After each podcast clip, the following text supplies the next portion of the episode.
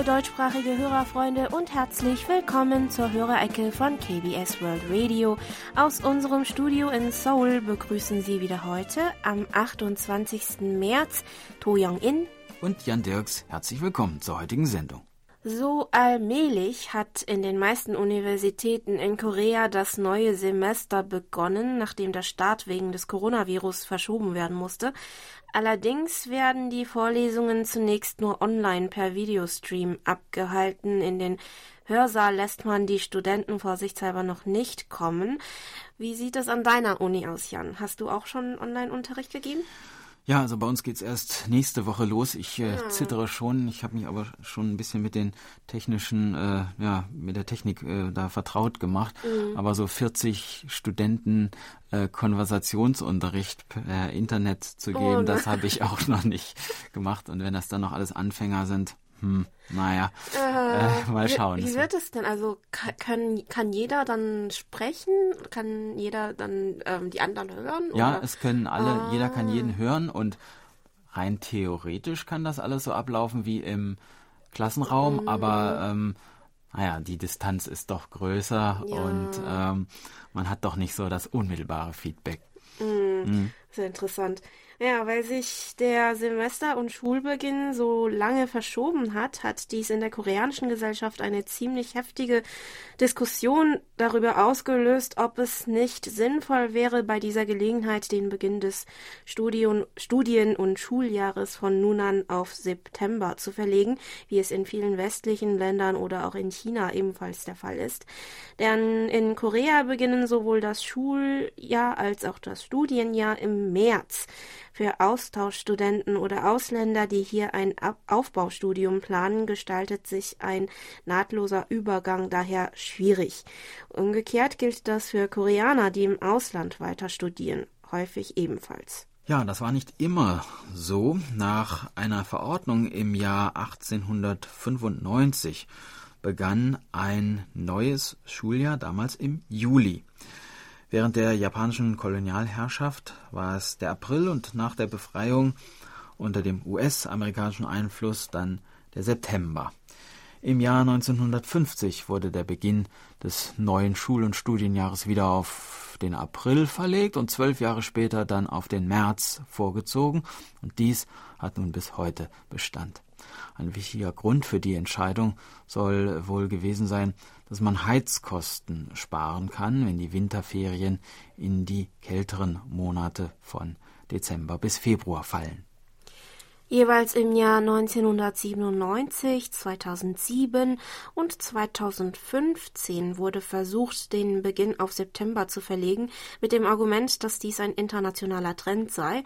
Unter den OECD-Ländern zum Beispiel bilden Südkorea, Japan und Australien einzig die Ausnahmen denn nur dort beginnen Schule und Studiengänge im Frühling anstatt im Herbst.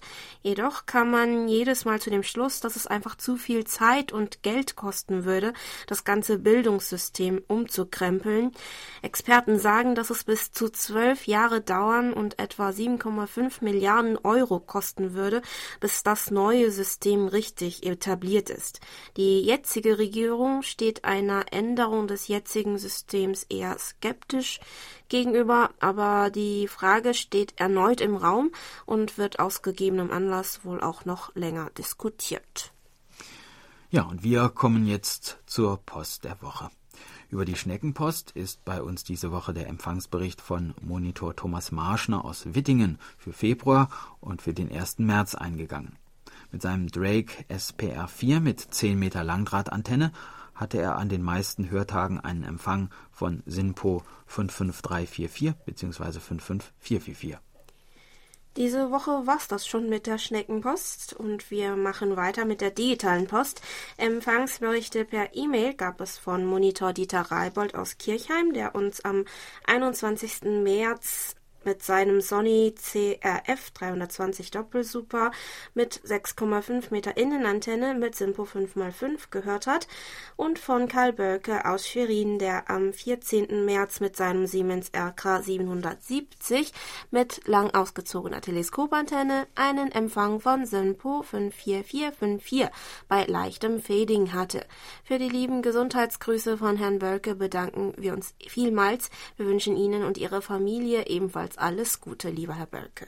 Herbert Jörger aus Bühl hörte uns am 21. März mit seinem Grundig-Satellit 1000 und eingebauter Teleskopantenne mit SINPO 5x4. Herr Jörger bedankte sich für die Geburtstagsgrüße letzte Woche und fügt in seiner E-Mail noch hinzu, Ihr Programm war wieder sehr hörenswert. Interessant war auch die Geschichte über die Straßenbahn in der Hörerecke.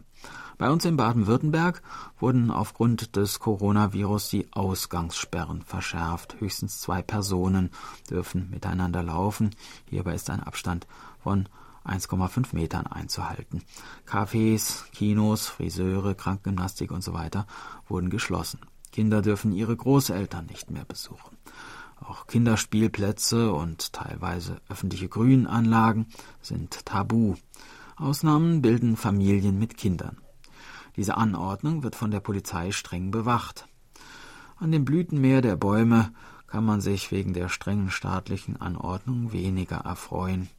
Die Geschichte über die Straßenbahn in Korea verfolgte auch Dian Berndt aus Erlangen mit Interesse, der am 21. März Tex mit seinem Texon PL 660 und 7 Meter Langdrahtantenne mit Simpo 5x5 gehört hat. Dazu schreibt er Besonders interessant fand ich die Audiotour über die Geschichte der Straßenbahn in Korea. Interessant fand ich es, dass 1928 der Bus in Seoul eingeführt wurde und dann zunächst als Konkurrenz und nicht als Ergänzung zur Straßenbahn bestand. 1968 wurde dann in Seoul die Straßenbahn eingestellt. Das finde ich sehr bemerkenswert, denn hier in Deutschland hat fast jede mittelgroße bis große Stadt eine Straßenbahn. Ja, die Straßenbahnen mussten damals Platz machen für die vielen Autos. Vor der Straßenbahn waren es wohl kleine Fähren sowie Sänften und Rischgas, die für einen öffentlichen Nahverkehr sorgten. Die erste Buslinie Innerhalb von Seoul wurde dann zwar erst 1928 eingeführt, wie wir letzten Samstag erwähnt hatten, aber in Sachen Bus war die Hauptstadt nicht der landesweite Vorreiter. Der erste Bus überhaupt in Korea fuhr für den Gütertransport zwischen den Städten Jinju und Masan bereits im Jahr 1912 und die landesweit erste Buslinie für Fahrgäste innerhalb einer Stadt wurde 1920 in Daegu eingeführt. 1974 wurde übrigens dann in Seoul die Linie für die erste Stadtbahn eröffnet, die heute der Linie 1 im Seouler U-Bahn-Netz entspricht. Und 1985 wurde ein Teil der ersten U-Bahn-Linie in der Stadt Busan in Betrieb genommen. Das waren also die Anfänge der ÖPNV-Geschichte Koreas. Auch Dieter Leupold aus Leipzig fand die Geschichte der koreanischen Straßenbahn interessant.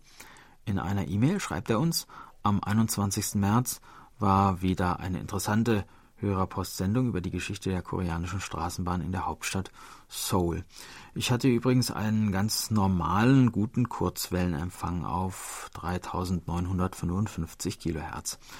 Sie haben ja in der Hörerpost darüber berichtet, dass es Probleme mit der Sendeanlage in Wufferton geben könnte infolge der Corona-Krise. Nun äh, spricht die Welt vom Coronavirus, auch alle Rundfunkstationen sprechen darüber und stellen die Programme um oder stellen sie sogar ganz ein, wie derzeit bei der RAE in Argentinien. Da dachte ich mir mal bei der Stimme Koreas reinzuhören und äh, fast zum Schluss wurde dann auch ein Bericht darüber gebracht. Laut der Informationen der nordkoreanischen Nachrichtenagentur gibt es noch keine Opfer des Coronavirus in Nordkorea. Die Menschen sind ja auch abgeschottet von der Außenwelt. Ja, Nordkorea hatte ja auch ähm, wegen des Coronavirus bereits früh einen Ein- und Ausreisestopp angekündigt. Ähm, wir bedanken uns auch für den interessanten Audiomitschnitt der Sendung, lieber Herr Leupold. Dann berichteten uns Bernhard und Ilona Henze aus Köra, dass sie am 8. sowie am 13. März mit ihrem Grundig-Satellit 700 mit Teleskopantenne einen Empfang von SINPO 5x5 hatten. In dem beigefügten Brief schrieb uns Herr Henze außerdem, das Coronavirus, das von China ausging, hat nun bald die ganze Welt im Griff. Doch Gott sei Dank hat es uns noch nicht getroffen. Ilona ist zurzeit im Homeoffice, also zu Hause, was das Leben in einer Wohnung doch kräftig umkrempelt. Für die Welt außerhalb der vier Wände gibt es natürlich Ausgangsbeschränkungen. Einkaufen, Supermarkt, Fleischereien, Gemüseläden und Bäckereien sind geöffnet, aber der Eintritt in kleinen Läden ist nur von zwei Personen möglich. Bei etwas größeren Läden sind nur zehn Personen zugelassen. Sport und Spazierengehen sind möglich. Viele kleine Ausflüge, die wir immer im Frühjahr gemacht haben, stehen somit nicht mehr auf dem Plan. Man macht also das Beste draus. Bei euch läuft durch die ständigen Kontrollen das Leben etwas anders, wie man im Fernsehen sehen oder auch bei euch hören kann. Somit ist man auch durch die Kurzwelle gut informiert. Bei der heutigen Situation tritt das Verhältnis zwischen dem Norden und Süden etwas in den Hintergrund, was sicher auch ein Brief von Trump erstmal nicht ändern wird. Wir werden jedoch sehen, wie es weitergeht.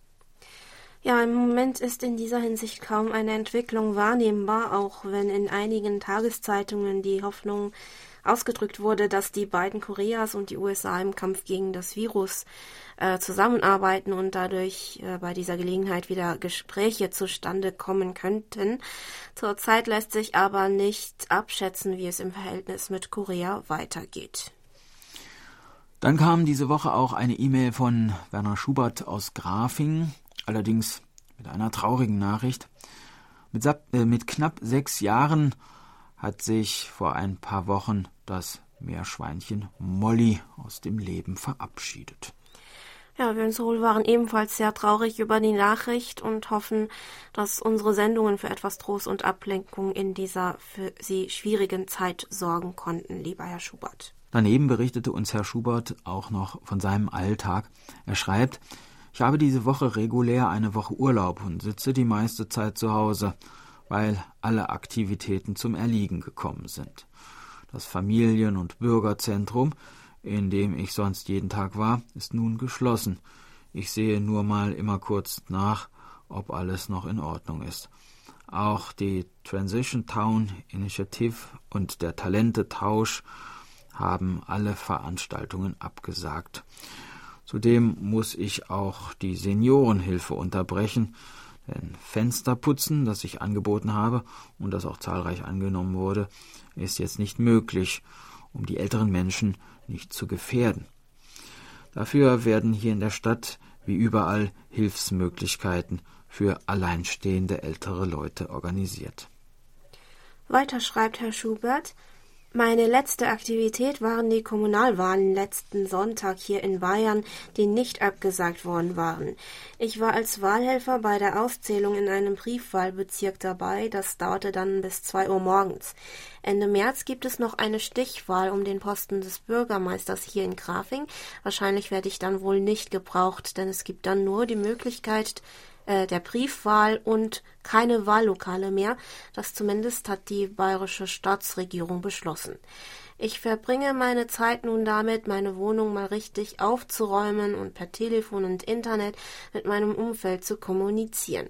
Und ich kann mal wieder etwas Kurzwelle hören, wenn nicht direkt, dann eben über Internet. In Korea findet nächsten Monat die Parlamentswahl statt, auch wenn zwischendurch spekuliert wurde, dass sie angesichts der aktuellen Umstände vielleicht auf ein späteres Datum verlegt werden könnte. Den Patienten, die sich in Quarantäne bzw. Behandlung befinden, soll eine Briefwahl ermöglicht werden.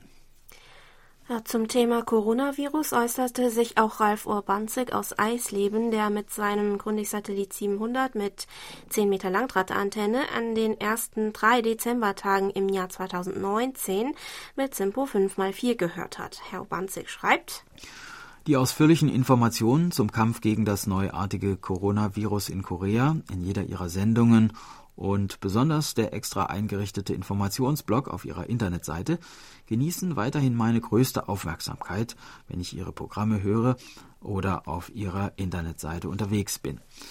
Von der Leistung, wie das Virus in Korea nach dem Ausbruch in Daegu in den Griff bekommen wurde, bin ich ganz beeindruckt. Diese vielen Teststationen, diese flächendeckenden Desinfizierungen und die freiwillige Disziplin der Koreaner, sich selbst zu beschränken und gleichzeitig die größtmöglichen bürgerlichen Freiheiten zu erhalten, finde ich einfach vorbildlich für den Rest der Welt. Was mich an den Kampagnen in Ost- und Südostasien am meisten überraschte, war die Einbeziehung von Musik und Tanz, um die Krankheit und ihre Vorsorge in das Bewusstsein der Allgemeinheit zu bringen. In Deutschland läuft das leider viel trockener. Außer vielen Reden und Diskussionen in den Medien gibt es da nicht viel. Ganz in dem Sinne wünsche ich mir, dass die Musikgruppe BTS die Anfrage der WHO für einen Spot zum Händewaschen, worüber Sie kürzlich in Ihrer Sendung informierten, positiv beantwortet. Ja, die Gruppe hat zumindest ähm, jetzt ein Einf Anfeuerungsvideo auf YouTube hochgeladen, soweit ich auf Twitter sehen konnte. Ein Beispiel der Einbeziehung von Tanz und Musik im Kampf gegen Infektionskrankheiten mhm. gab es übrigens auch schon viel früher. In Samguk Yusa, den Memorabilia der drei Königreiche, wird zum Beispiel die Geschichte von einem Mann namens Toyong aus dem neunten Jahrhundert erzählt. Toyung war ein Sohn des Drachen im Ostmeer und heiratete eine wunderschöne Frau in Gyeongju, der Hauptstadt damals des Königreichs Shilla. Als er eines Abends spät nach Hause kam, sah er, wie der Pockengeist, der sich in einen Menschen verwandelt hatte, sich neben seiner Frau im Schlafgemach hingelegt hatte. Toyung hatte keine Angst vor dem furchterregenden Geist und tanzte und sang einfach wie folgt vor sich hin.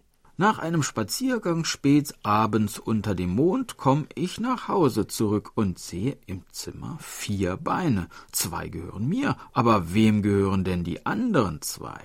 Der Pockengeist stand daraufhin erschrocken auf und bat Treuung um Vergebung. Anschließend versprach er ihm, dass er in kein Haus eintreten wird, wenn Treuung sich darin befindet.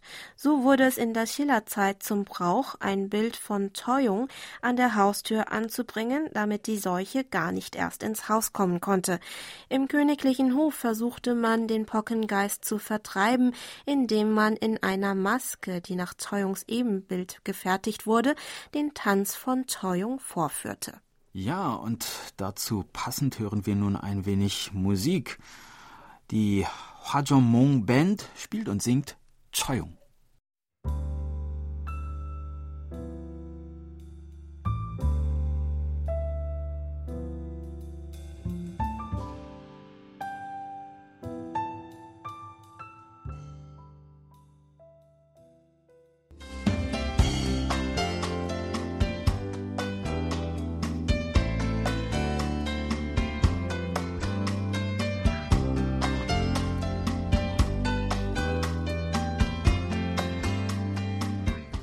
Und es geht weiter mit den Medientipps. Für Ihre Zusammenstellung bedanken wir uns auch diese Woche ganz herzlich bei Monitor Erich Kröpke. Im Fernsehen ist das Thema Nordkorea in der 14. Kalenderwoche stark vertreten, schreibt Herr Kröpke. Nordkorea satt heißt es wieder bei ZDF Info mit einem langen Reigen von Dokumentationen über Nordkorea und zwar am Sonntag, dem 29. März ab 20.15 Uhr bis 0.30 Uhr und dann nochmal am Dienstag, dem 31. März von 4.30 Uhr bis 9.15 Uhr und am Donnerstag, dem 2. April von 13 Uhr bis 15 Uhr. Auch NTV hat eine Dokumentation über Nordkorea im Programm. Nordkorea hautnah undercover im Überwachungsstaat. Die Sendezeiten sind am Montag, dem 30. März um 21.05 Uhr, am Dienstag, dem 31. März um 0.25 Uhr und schließlich am Mittwoch, dem 1. April um 3.20 Uhr. Unterhaltendes aus Südkorea gibt es bei Super RTL am Sonnabend, dem 4. April um 21.45 Uhr und am Sonntag, dem 5. April um 14 Uhr wird der amerikanisch-südkoreanische Animationsfilm Sam, ein fast perfekter Held aus dem Jahre 2016 gezeigt. Radiotipps gibt es diese Woche zwei. Im ersten Beitrag geht es um Nordkorea. Der Deutschlandfunk hat am Mittwoch, dem 1. April um 20.10 Uhr in der Reihe aus Religion und Gesellschaft das Feature Gelobt sei Kim Jong-un, Personen, Kult und Religionspolitik in Nordkorea im Programm. Musikalisch wird es dann im RBB Kulturradio am Sonnabend, dem 4. April um 19.30 Uhr. Nicht Klassik oder K-Pop, sondern Jazz steht auf dem Programm. Im Mittelpunkt der Sendung The Voice steht die südkoreanische Jazzsängerin Na Yun-son. Und bei uns geht's jetzt weiter mit der digitalen Post. Über unsere German-Adresse hat uns diese Woche auch eine E-Mail von Monitor Michael Lindner aus Gera erreicht, der uns Folgendes schreibt. Trotz oder gerade wegen der schweren Zeiten von Corona möchte ich per Mail ganz liebe Grüße in das Studio der deutschen Redaktion von KBS World schicken, um uns gegenseitig Mut zu machen, diesem schrecklichen Virus zu trotzen. Nun wurden auch in Deutschland drastische Maßnahmen ergriffen, um eine Ansteckung von Mensch zu Mensch möglichst zu unterbinden.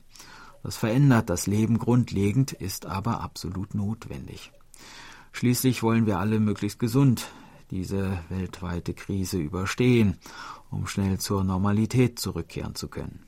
Ja, das stimmt. Äh, wir bedanken uns, äh, Herr Lindner, für die Grüße und auch mhm. Ihnen wünschen wir alles Gute und Gesundheit in dieser ungewöhnlichen Zeit. Herr Lindner erzählte uns außerdem, dass er uns zu Ende des Jahres 2019 seinen Jahresrückblick zuschicken wollte, aber es leider vergaß, ihn noch abzuschicken. Das Thema könnte auch andere Kurzwellenfreunde interessieren, also wollen wir heute noch einen Teil davon vorlesen. Und zwar hatte uns Herr Lindner berichtet. Geht ein Jahr zu Ende, blickt man oft auf die zurückliegenden Monate zurück, um Resümee zu ziehen. So geht es jedenfalls mir, wenn es um mein geliebtes DX-Hobby geht. Da stehen viele Fragen an, aber vor allem von welchen neuen bzw. von welchen seltenen Radiostationen die begehrten QSL-Karten eingetroffen sind. Es ist ja in der heutigen Zeit immer schwerer, an solche Bestätigungskarten heranzukommen. Einerseits haben viele internationale Kurzwellensender ihre Programme zugunsten anderer Verbreitungswege eingestellt, andere wiederum haben einfach keine finanziellen Mittel mehr, um Empfangsberichte zu bestätigen. Aber zum Glück gibt es sie noch. Rundfunkstationen, die der alten Tradition die Treue halten und mit zum Teil wundervoll gestalteten QSL-Karten die fleißigen Schreiber und Zuhörer belohnen. Aber nicht nur einzelne Kartenmotive sind zu erarbeiten, sondern auch noch ganze QSL-Serien, wie zum Beispiel bei Radio Prag International, Radio Slowakei International, Radio Rumänien International oder Radio Tirana aus Albanien. Natürlich macht das Sammeln dieser QSL-Serien großen Spaß, ist man doch erst so richtig zufrieden, wenn die Serie komplett ist. Aber noch mehr Glücksgefühle entstehen, wenn eine richtige QSL-Exote ins Haus flattert. Der absolute Hammer aber war das QSL-Diplom von der Antarktisstation LRA 36 aus Argentinien. Das ist ohne Zweifel die unangefochtene Perle meines DX-Hobbys, äh, wofür ich Jahrzehnte gekämpft habe. Ja, herzlichen Glückwunsch nachträglich mhm. zum Diplom. Ähm, zum Thema QSL-Karte haben wir übrigens eine Neuigkeit für Sie. Seit ein paar Tagen können Hörerinnen und Hörer, die uns ihre Empfangsberichte über das Internetformular einreichen, ähm, können äh, können nach dem Abschicken per Knopfdruck selbst eine Online-QSL-Karte ausdrucken. Äh, sie sieht dann wie unsere normale ausgedruckte QSL-Karte aus, wird aber halt äh, nicht von unserer Postdame im Gyeongun bearbeitet, sondern entsprechend den von ihnen eingegebenen Angaben automatisch ausgestellt. Hörerfreunden, die vor allem für ihren Empfangsbericht den Internetberichtsvordruck benutzen, wären wir für ein Feedback und äh, ja, für Ihre Meinungen dankbar. Das heißt aber nicht, dass wir den Versand von QSL-Karten über die Schneckenpost einstellen. Ähm, allerdings müssen wir Sie noch mal kurz darauf hinweisen, dass es aufgrund der aktuellen Umstände etwas dauern wird, bis unsere Empfangsbestätigungen über den traditionellen Postweg eintreffen. Über die Luftpost soll der Versand von Korea nach Deutschland zurzeit mindestens zwei Monate dauern, denn es sind einfach weniger Flugzeuge unterwegs. Es wird wohl eine Weile dauern, bis sich die Situation normalisiert und wir bitten Sie daher bis dahin um Verständnis dafür.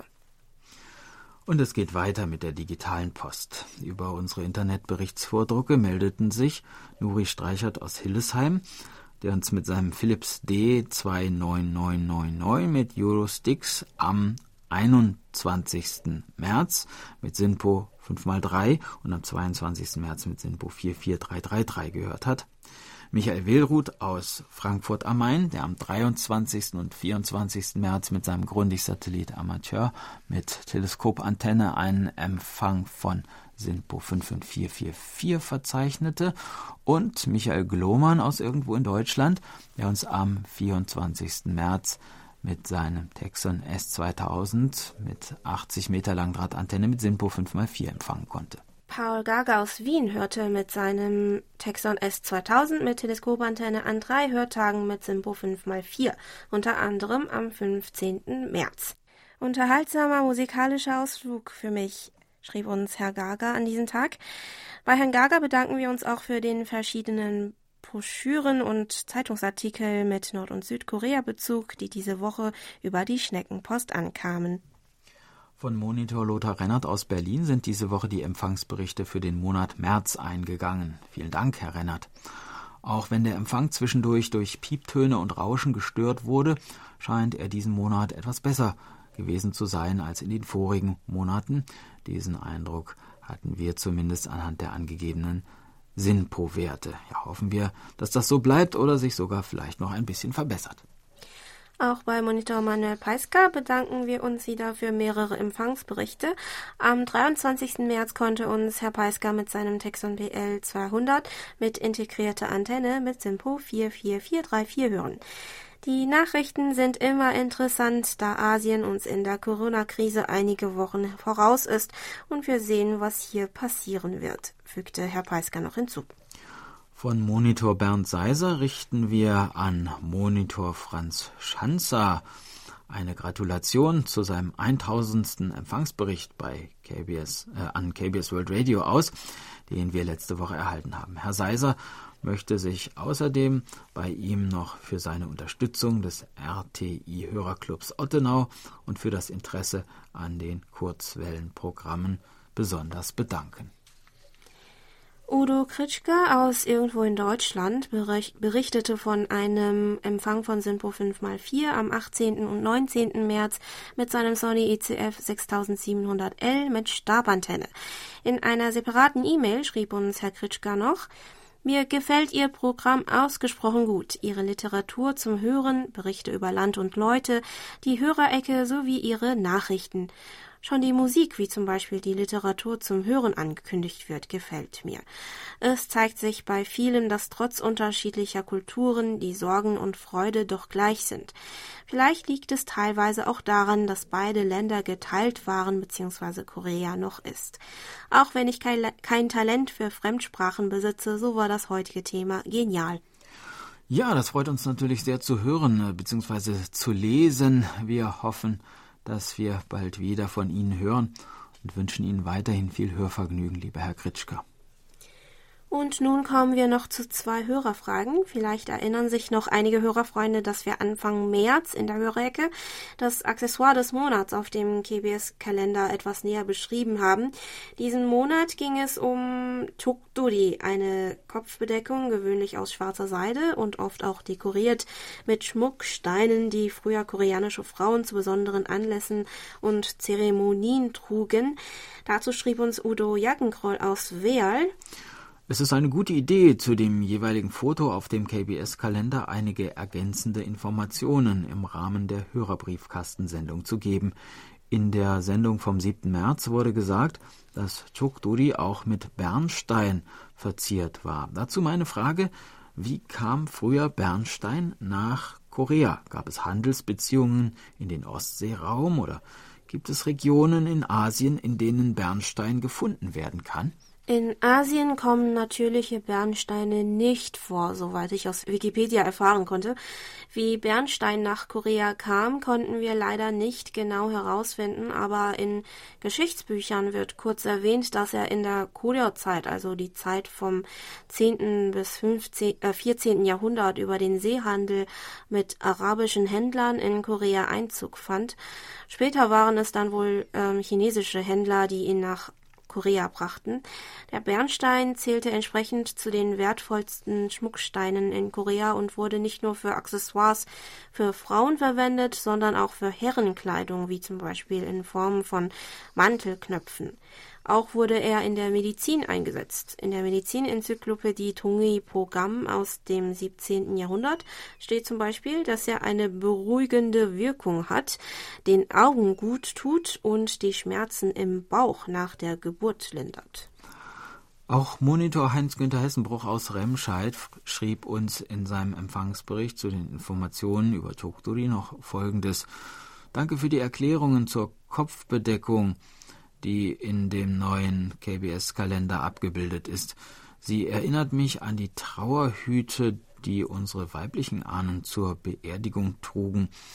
Nicht immer war es so, dass auch Frauen an Beerdigungen teilnehmen durften. Das blieb den Männern vorbehalten, und wie war denn das in Korea? Durften Frauen immer an Beerdigungen teilnehmen? Frauen konnten schon an der Beerdigung teilnehmen, ähm, auch wenn die Rolle zwischen Mann und Frau klar getrennt und der Prozess sehr männerorientiert war.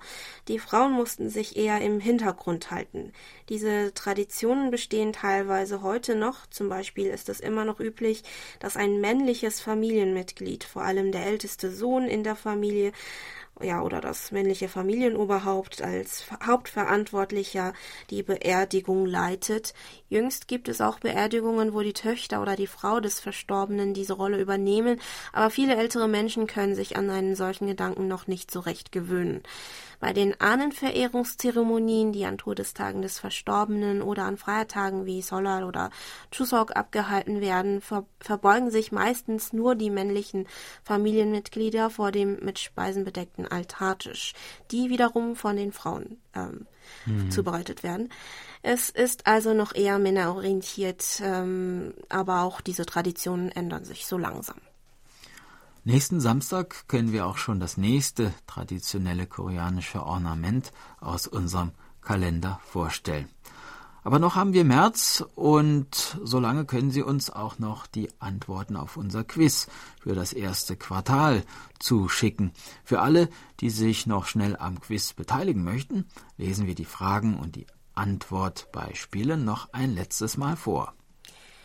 Die Frage Nummer eins von den zwei Fragen lautet, wie heißt das südkoreanische Präsidialamt? A. Das Weiße Haus, B. Das Blaue Haus, C. Das Grüne Haus. Und die zweite Frage lautet, wie heißt der südkoreanische Regisseur, der für seinen jüngsten Film Parasite bei den internationalen Film Filmfestspielen in Cannes im Jahr 2019 mit dem Regiepreis und bei den Golden Globes mit dem Preis für den besten nicht englischsprachigen Film sowie kürzlich mit vier Oscars bei den Academy Awards ausgezeichnet wurde. A. Bong Joon-ho, B. Hong San-soo oder C. Park Chan-wook. Noch bis zum 31. März können Sie uns die Antworten per E-Mail zuschicken. Vergessen Sie bitte nicht, dass Sie beide Fragen richtig beantworten müssen. Viel Spaß und viel Erfolg beim Lösen.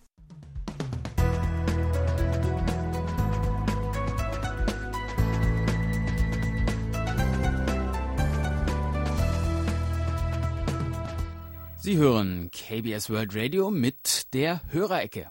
Geburtstagssäcke. Diese Woche richten wir unsere Glückwünsche an Ant Nadolny in Meine, Alexander Schulz-Luckenbach in Kiel in, und Helmut Schafheitle in Singen. Im Namen der Redaktion und von Monitor Bernd Seiser gratulieren wir allen ganz herzlich zum Geburtstag und wünschen Ihnen alles Gute. Und an Jongin richten wir außerdem von Herrn Seiser und auch von Monitor Volker Wilschrei noch Glückwünsche zum Hochzeitstag vom 25. März 2017 aus. Ja, da schließe ich mich doch an. Dankeschön. Das ist äh, sehr lieb von allen. Mhm. Ähm, wir konnten zwar nicht verreisen, wie wir es in den letzten zwei Jahren zum Hochzeitstag ge äh, gemacht haben, aber mhm. wir hatten zumindest ein nettes Abendessen. Ja, falls Sie, ihr, liebe Hörerfreunde, über die Hörerecke Ihrer Familie und Ihren Freunden zum Geburtstag oder auch zu anderen feierlichen Anlässen, wie beim Hochzeitstag zum Beispiel, ähm, Glückwünsche ausrichten möchten, können Sie uns natürlich immer gerne schreiben. Besondere Musikwünsche nehmen wir auch gerne entgegen. Für heute haben wir uns aber schon ein Stück ausgesucht und zwar Soulmate, gesungen von Siko und IU.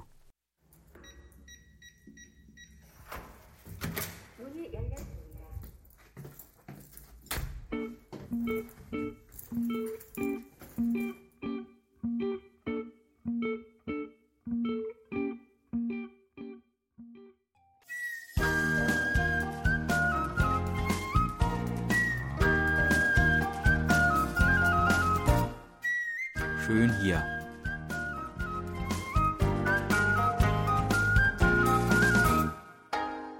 Ausflugstipps für Korea mit Jan Dirks.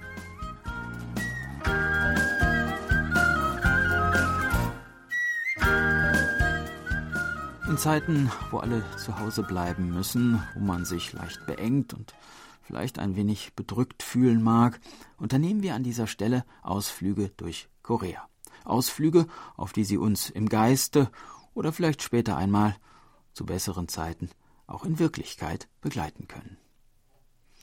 Heute begeben wir uns an die Westküste in die Provinz Südchungcheong auf die Insel Anmyeon-do. Anmyeon-do, die Insel des sanften Schlafes, wie ihr Name wörtlich übersetzt lautet, ist die sechstgrößte Insel Koreas und liegt etwa 30 Kilometer südlich der Stadt Tern. Eine 200 Meter lange Brücke, die 1970 errichtet wurde, verbindet die Insel nun mit dem Festland. Drei Dinge gibt es, die der Insel Anmyeon-do ihren ganz besonderen Reiz verleihen. Die wunderschönen Sandstrände, die oftmals direkt angrenzenden dichten Kiefernhaine und die malerischen kleinen Fischerdörfer. 14 große Strände gibt es hier. Der berühmteste von ihnen, etwa vier Kilometer südwestlich der Gemeinde Anmyeon gelegen, ist der Strand Gochi. Er ist 3,2 Kilometer lang, 300 Meter breit und bietet sauberes, klares Wasser und im Sommer sehr angenehme Wassertemperaturen. Die große Attraktion dieses Strandes sind die beiden legendären Felsen Halmi Pawi und Harabi Pawi, der Großmutter und der Großvaterfelsen. Diese beiden, teils mit Kiefern bewachsenen großen Felsen, stehen dort tatsächlich wie ein altes Ehepaar, ein paar hundert Meter vom Strand entfernt vor der Küste. Bei Ebbe kann man durch das Watt zu ihnen hinüberwandern und sie ganz aus der Nähe bewundern. Am Abend kann man hier am Strand an der Westküste traumhafte Sonnenuntergänge erleben, und zu jeder Jahreszeit kommen zahlreiche Fotografen, um das Lichtspiel der im Meer versinkenden Sonne in romantischen Bildern festzuhalten. Und geht man den Küstenwanderweg vom Strand aus weiter südlich, so hat man auf der einen Seite das Meer und auf der anderen die wunderbaren Kiefernwälder. In der Nähe des Strandes liegt auch der kleine Fischmarkt Peksajang. Hier befinden sich zahlreiche Garküchen, wo der Fisch aus den Tanks ganz frisch gekocht und dann serviert und gegessen wird. Im Herbst findet hier außerdem ein großes Garnelenfestival statt. Besucher können dann eine Vielzahl von frischen Garnelen sowie Krabben, Hering, Abalonen und Muscheln zu günstigen Preisen probieren. Die Garnelen und Krabben in dieser Gegend sind für ihren besonders saftigen Geschmack bekannt. Sie können bis zu 20 Zentimeter lang werden und schmecken am allerbesten im Herbst. Etwa einen Kilometer vom Gochi-Strand entfernt im Inland liegt der Erholungswald Anmyeondo. Hier ragen sie in den Himmel, die berühmten Kiefernbäume von Anmyeondo. Zur Zeit der Joseon-Dynastie wurden sie als Bauholz genutzt und auch in die Hauptstadt Hanyang verschifft. Neben den majestätischen Bäumen gibt es auf dem geschmackvoll angelegten Parkgelände strohgedeckte Landhäuser aus Lehm, ein Walderholungszentrum und kleinere Freizeiteinrichtungen wie Sport- und Spielplatz. Das Gelände ist von März bis Oktober von 9 bis 18 Uhr geöffnet. Der Eintritt kostet 1000 Won, also weniger als einen Euro. Das große Arboretum, den wunderschönen angelegten Baumpark, kann man auf einem 3,5 Kilometer langen Spazierweg durchqueren und von einer Aussichtsplattform einen herrlichen Blick über den Park, die umliegende Landschaft und das Meer genießen. Die auf der anderen Straßenseite liegenden Einrichtungen des Parks, wie das Walderholungsheim und die Siedlung der Ferienhäuschen, bieten auch Übernachtungsmöglichkeiten, insbesondere für Familien mit Kindern. Ja, das war unser Ausflugstipp für heute. In einer Woche starten wir die nächste Tour und würden uns freuen, wenn Sie dann wieder mitkommen. Tschüss und bis dann, sagt Jan Dirks.